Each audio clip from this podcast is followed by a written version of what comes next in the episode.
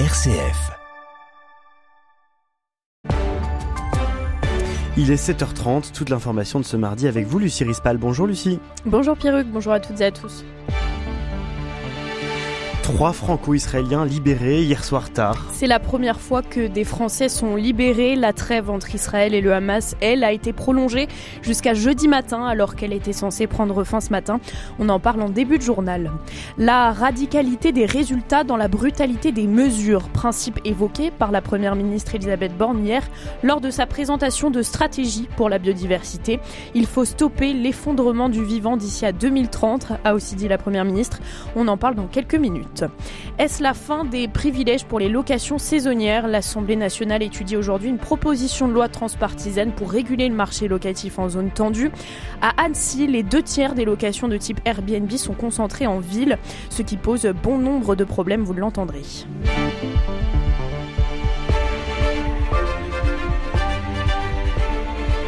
11 otages ont été libérés hier soir tard, euh, libération annoncée par l'armée israélienne. 33 prisonniers palestiniens ont été libérés. Oui, ces 11 otages sont tous binationaux, 3 viennent de France. C'est la première fois que des Français sont libérés. Le président Emmanuel Macron s'est dit extrêmement heureux de ces libérations. Les détails avec vous, Étienne Pépin. Ils sont désormais libres. Les libérés français sont trois mineurs. Il y a une sœur et un frère, respectivement 16 ans et 12 ans, mais aussi un autre mineur de 12 euh, ans. Ils ont tous trois été enlevés euh, dans le kibbutz de Nir Os, euh, capturés avec leur père, parfois même euh, d'autres membres de leur famille. Ces otages ont donc été pris en charge dans la nuit à l'hôpital. Il reste encore cinq Français ou binationaux portés disparus, probablement otages du Hamas. Parallèlement à ces libérations d'otages, la trêve entre le Hamas et Israël va se poursuivre jusqu'à jeudi matin. Elle était censée finir ce matin. C'est le Qatar qui l'a annoncé hier soir. Ces libérations d'otages annoncées portent donc à 69 le nombre d'otages relâchés depuis vendredi dont 50 euh, Israéliens. Parallèlement euh, à cela, la trêve donc qui devait finir ce matin entre Gaza et Israël se poursuit finalement jusqu'à jeudi matin grâce à un accord euh, trouvé hier via le Qatar, l'un des acteurs clés des négociations. Une trêve qui doit permettre une nouvelle libération d'otages et tous ne sont pas détenus par le Hamas. L'enjeu est donc d'identifier par qui ils sont détenus. Je vous propose d'écouter David Rigoulet-Rose, rédacteur en chef de l'Orient stratégique, chercheur associé à l'IRI, spécialiste du Moyen-Orient le Hamas ne, détiendrait pas tous les otages. Une, quarantaine euh, serait effectivement euh, détenue par d'autres groupes. On peut penser euh, au djihad islamique, mais normalement il y a une coordination entre le djihad islamique et le Hamas, mais il y a aussi des otages qui seraient détenus par des civils, voire des gangs. Et là on n'est plus dans une logique transactionnelle politique, on est dans une logique transactionnelle éventuellement économique avec des rançons, donc c'est très compliqué. Le Qatar dit que la pause est nécessaire pour localiser les otages. Il y a une ambivalence parce qu'évidemment ça profite aussi au Hamas de dire qu'il n'a pas la possibilité de localiser précisément si la trêve n'est pas prolongée. Et la question va être posée à un moment donné de savoir si effectivement euh, il y a une crédibilité pour poursuivre la pause en fonction de la liste qui sera présentée. David Rigoulet-Rose au micro d'Étienne Pépin. Une interview à retrouver sur notre site euh, rcf.fr, rubrique Pour bien comprendre. Stopper l'effondrement du vivant d'ici à 2030. La première ministre Elisabeth Borne a présenté hier la nouvelle stratégie nationale biodiversité. Avec un principe, la radicalité des résultats sans la brutalité des mesures. Cette stratégie euh, est censée être la déclinaison française de l'accord de Kunming-Montréal adopté en décembre 2022 à la COP 15. Il prévoit notamment la protection euh, de 30% des terres euh, et des mers, la restauration de 30% des écosystèmes dégradés et une réduction de moitié de l'utilisation des pesticides. La Première ministre a confirmé qu'un milliard d'euros allait être consacré à la, protection de la nature et de l'eau l'année prochaine, ce qui représente une hausse de 250 millions d'euros.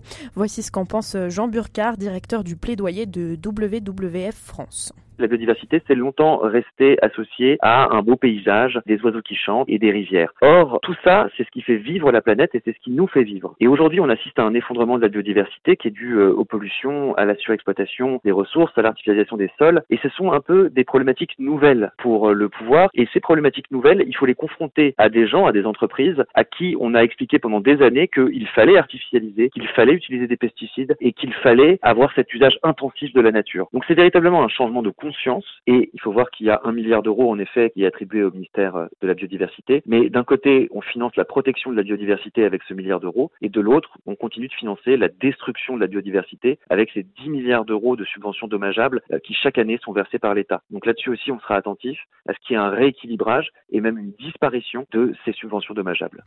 Il est 7h35. Tout autre sujet, on parle logement. Est-ce la fin des privilèges pour les locations saisonnières? L'Assemblée nationale étudie aujourd'hui une proposition de loi pour réguler le marché locatif en zone tendue. À Annecy, les deux tiers des locations de type Airbnb sont concentrées en vieille ville. Elles provoquent des nuisances pour les habitants. Au cœur du vieil Annecy, où se côtoient sur 200 mètres une petite dizaine d'Airbnb, reportage de Vanessa Sanson, RCF Haute-Savoie. Donc vous voyez, ça c'est l'escalier qui mène au Airbnb qui est au fond, qui est très poussiéreux, il n'y a que moi qui le lave. Marie-Thérèse Reiss vit l'enfer. Cette citadine qui a toujours vécu à Annecy ne reconnaît plus son quartier. À l'étage de son immeuble, un studio de 25 mètres carrés est continuellement loué en Airbnb. Trois fois par semaine, c'est le même balai. Les gens qui roulent avec les valises dans le couloir, ça donne dans mon, mon entrée, mon séjour, donc j'entends du bruit. Les autorisations pour rentrer dans l'appartement, euh, c'est jusqu'à 2 heures du matin. Elle a fait un placement, 3 francs 6 sous, euh, faut que ça rapporte le un placement qui peut rapporter gros aux propriétaires 200 euros par jour pour un Airbnb en vieille ville contre 25 euros pour une location à l'année. Le député de la circonscription d'Annecy, Antoine Armand, veut mettre fin aux privilèges en réduisant l'abattement fiscal pour les locations de courte durée. C'est-à-dire que l'État vous rend plus d'argent quand vous louez un Airbnb que quand vous louez à l'année et que vous participez à la vie locale. Ça, c'est une injustice. La proposition initiale qu'on fait, c'est de passer de 50 à 40 ou à 30 pour que ce soit au même taux finalement qu'un logement à l'année. Et je vais vous le dire franchement, ce serait la moindre des choses. Le député veut également contraindre les propriétaires d'Airbnb à financer les travaux de rénovation. Une proposition de loi qui sera examinée demain en commission à l'Assemblée nationale. Reportage euh, Vanessa Sanson, RCF Haute-Savoie. Le gouvernement présente aujourd'hui son plan tabac qui table sur un prix du paquet de cigarettes porté à 13 euros en 2027.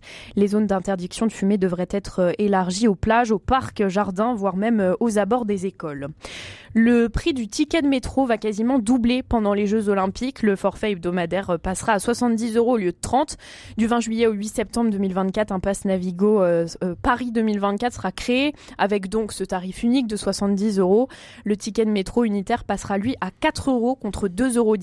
Les détenteurs d'un pass Navigo mensuel ou annuel ne sont pas concernés par ces nouveaux tarifs des Jeux Olympiques.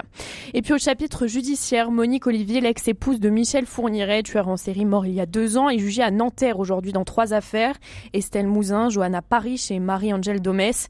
Elle comparaît devant la cour d'assises des Hauts-de-Seine pour complicité dans les enlèvements et meurtres de ces trois jeunes femmes. La troisième édition du dîner des protestants a eu lieu hier. Ce dîner, c'est l'occasion de réunir l'élite économique, les œuvres et institutions protestantes et les pouvoirs publics. Objectif, donner de la visibilité au protestantisme, créer un, moment fédérateur et collecter des dons pour des œuvres caritatives. Les femmes protestantes ont été euh, tout particulièrement à l'honneur cette année, mais le président de la Fédération protestante de France a souhaité adresser un message à tous les fidèles dans un contexte tendu. On écoute euh, Christian Krieger il y a aussi une parole aux protestants pour euh, peut-être plus fortement les conscientiser sur notre capacité à nous tenir ensemble par-delà les tensions et les dissensus et les différends et les encourager finalement dans la société dans laquelle nous vivons où il y a énormément de tensions, que ce soit la défiance à l'égard des autorités publiques, les tensions sociales suite à l'inflation, euh, des tensions qu'on a aujourd'hui, la crise de l'empathie avec la guerre contre le Hamas d'être porteur, en fait, chacun euh, où il est dans son lieu, j'allais dire, de vie, de travail, d'engagement, de cette euh, volonté de tenir le lien avec l'autre par-delà euh, une différence d'approche qu'on peut avoir parce que notre société est gangrénée ou le modèle universaliste de la société française est contesté par une forme de d'ethnicisation religieuse des, des enjeux et de la lecture des rapports dans le monde. Christian Krieger au micro de Pauline de Torsiac. Et pour rappel, la Fédération protestante de France regroupe plus d'un million et demi de fidèles. Et puis pour euh, finir ce journal, une question entre Arabie Saoudite, Corée du Sud ou encore Italie qui va se voir attribuer l'exposition universelle, mmh. universelle pardon, de 2030. La réponse ce sera aujourd'hui. Les trois pays euh, disent porter des projets verts à forte valeur technologique. On aura donc euh, la réponse aujourd'hui. Ils ont fait un, beaucoup de lobby, les trois candidats, pour pouvoir, pour pouvoir bah, présenter présenter présenter cette leur exposition projet. universelle et leur projet. Merci beaucoup Lucie Rispal. C'est vrai que je me rappelle quand on avait donné à Paris les Jeux Olympiques de 2024, je m'étais dit oh là là c'est dans un temps fou. Résultat aujourd'hui c'est dans un bientôt. mois donc 2030 c'est aussi bientôt.